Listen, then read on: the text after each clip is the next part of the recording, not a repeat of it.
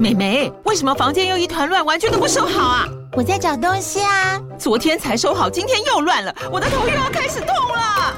妈咪，我是在找虎标白色万金油啦。阿妈都说头痛擦这个很有效，薄荷凉凉的，可以帮忙舒缓哦。妈咪，爱老虎油。哎呦，今天怎么这么乖呀？很内行哦，还知道要用这瓶百年老字号的。虎标在手，全家神队友。全台各大药局、屈臣氏、康氏美皆有贩售。贵属城自治地零一五七零二号，北市卫药广自治地一一三零四零二三四号。使用前请详阅说明书、警语及注意事项。礼拜一找巧克力来节目上分享了一些有关于陶笛的历史以及冷知识哦。那 IG 上其实有一些粉丝说自己以前学过陶笛啦，但是要说到台湾中小学生都有的共同回忆，应该是学直笛这项乐器了。我还记得我小时候，呃，第一次要去挑直笛的时候，就是去文具店要买嘛。那因为直笛都有各种不同的颜色哦，这个米白色啊。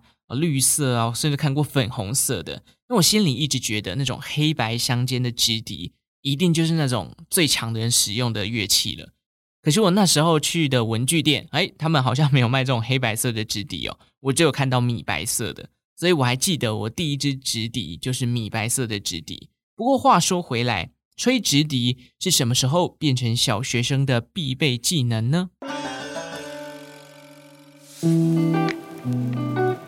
小时候吹直笛呢，都是在上音乐课的时候。因此，首先我们要先来探讨一下，台湾中小学是什么时候把音乐课跟学习乐器这样的规划放在学校的课程之中的。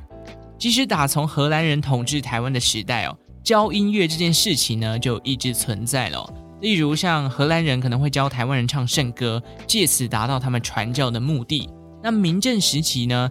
那因为汉人来到台湾哦，也带进了他们家乡的一些传统民俗歌谣，或者是一些演奏类乐器，彼此就会互相学习演奏以及哼唱的方式。或者到了清领时期，那因为这个开港通商了嘛，有一些这个教会里面啊，一样会教导民众去演奏管风琴啊、钢琴等等。当然，这些场景、这些情境都不太算是正规的教育方式。真正比较有系统化的教学哦，要等到日治时期。当时日本人将西方的教育体制引进到台湾，并且在西元一八九八年的时候颁布了所谓的《台湾公学校令》，里面呢就规划了唱歌这项课程。至于唱什么歌呢？相关的曲目啊都收录在了一本名叫《公学校唱歌集》的课本里面，包含了像是日本军歌啊、呃日本节日的纪念歌曲，或者是一些童谣等等哦。那其实这个音乐课，它最终极的目标，其实算是透过音乐来达到同化台湾人的目的啦。那日治时期的小学生长大之后，下一个阶段就会开始学习乐理创作，甚至有些人这个音乐方面的成绩比较好的话，还有机会到国外去进修更专精的音乐项目。举一个例子，像是我们的台湾民谣之父，写出《四月望雨》的邓雨贤先生。他在十五岁的时候就进入了台湾总督府台北师范学校，也就是现在的国立台北教育大学。他就跟着这个日本的作曲家叫做一条胜三郎学习音乐。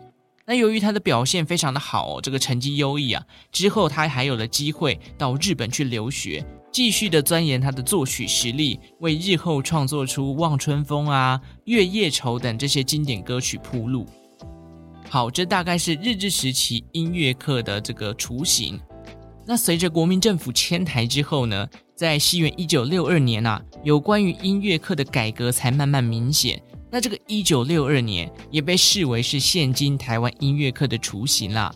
相关的课程规范哦，从以往只教唱歌，到培养学生有能力去演奏简单的乐器，不同年级要达到的目标也不尽相同哦。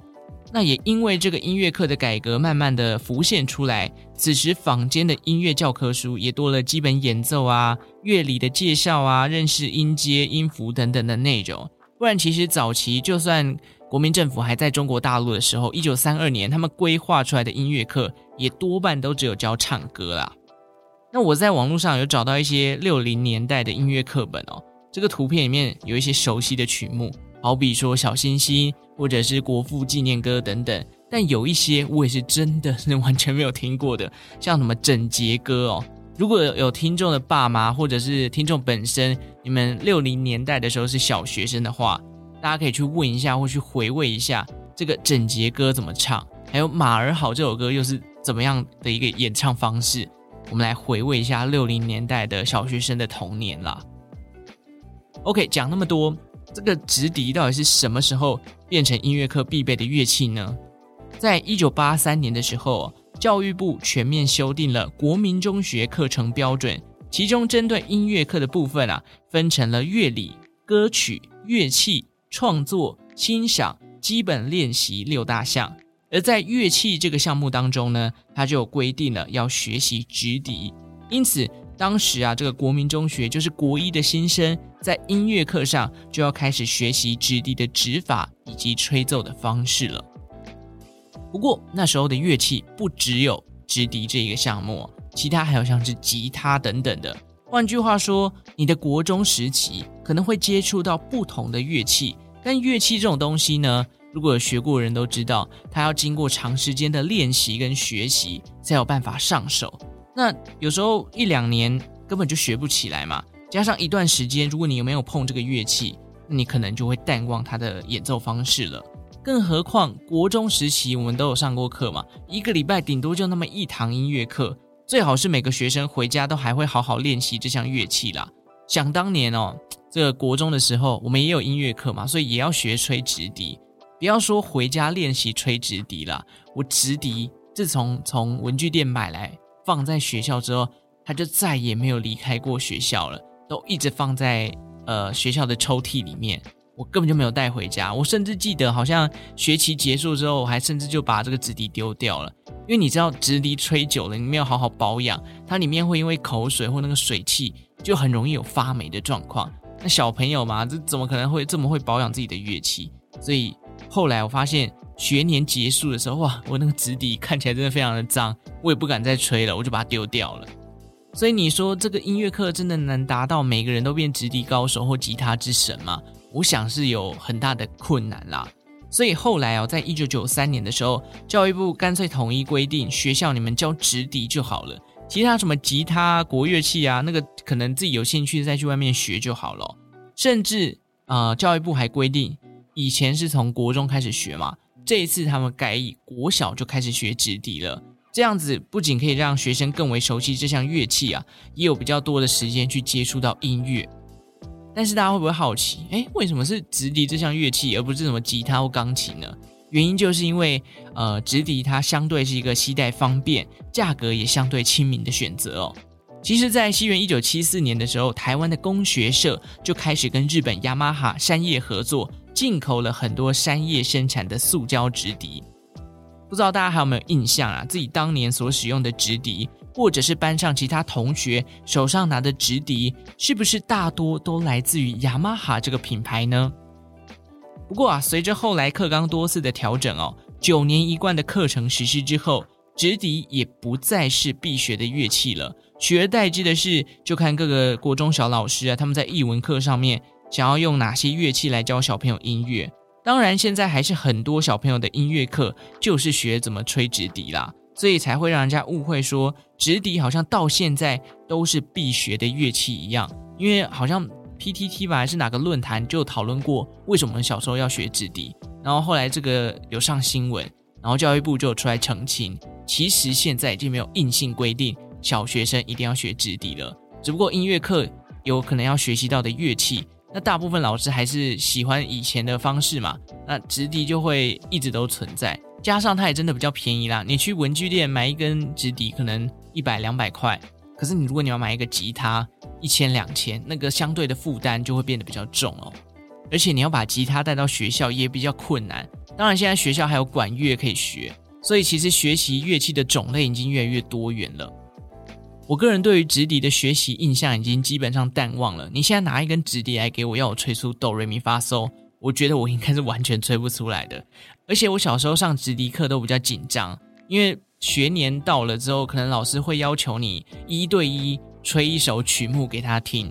那因为我国中的时候是一个很容易紧张的人，我然后我的气息就会比较不稳，就是紧张就会 这样，所以直笛吹奏的时候又要稳定你的气息，不然很容易就会有那种很抖的音，那就吹不好，吹不好成绩就不好看。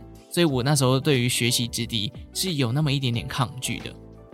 反倒是我以前很喜欢合唱团，但是我合唱团有一个呃不太好的经验哦，那就是呃有一次是学校好像在甄选合唱团的团员，然后那一次是我感冒，重感冒，整个烧瞎，结果原本自以为就是可能会上，可是那一天感冒在那边唱，完全唱不出高音，不要说唱高音了，我连发声都非常的困难，当然后来就落选了嘛，所以那让我小时候就原本很爱唱歌。后来就有点避俗避俗，就是那个不太好的经验，怎么办？我以前在接触音乐上面都遇到一些比较负面的影响哦。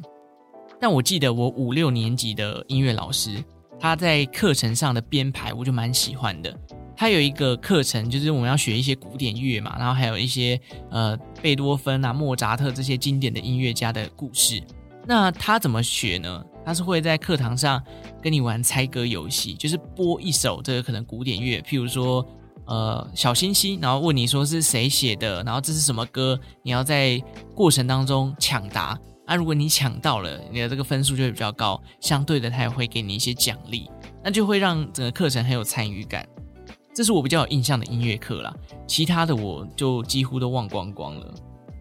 但是音乐课相较于美术或美劳课哦，我觉得都轻松多了。我这种手残的人哦，我还是动动嘴巴，打开我的耳朵就好了。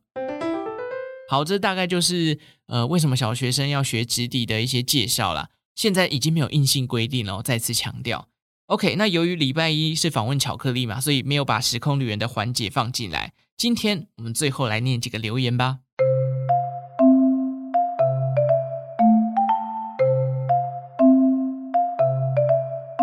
首先要非常感谢大家，这个 Spotify 的留言越来越踊跃了，几乎每一集上线都会有一两个留言。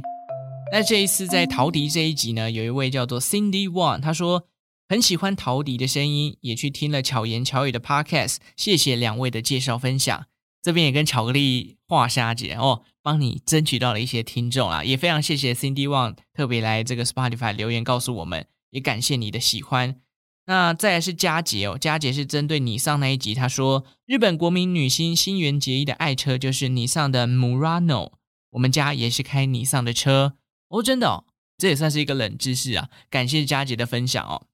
OK，再来是 Rabbit，他针对莱尔富那一集，他说这些冷知识上半辈子都不知道，给五星。诶，我也真的不知道莱尔富原来在大稻埕发迹的，我自己做完这一集，我也蛮喜欢这个冷知识的。而且反应还不错，可见大家对莱尔夫的认知真的比较少一点啦。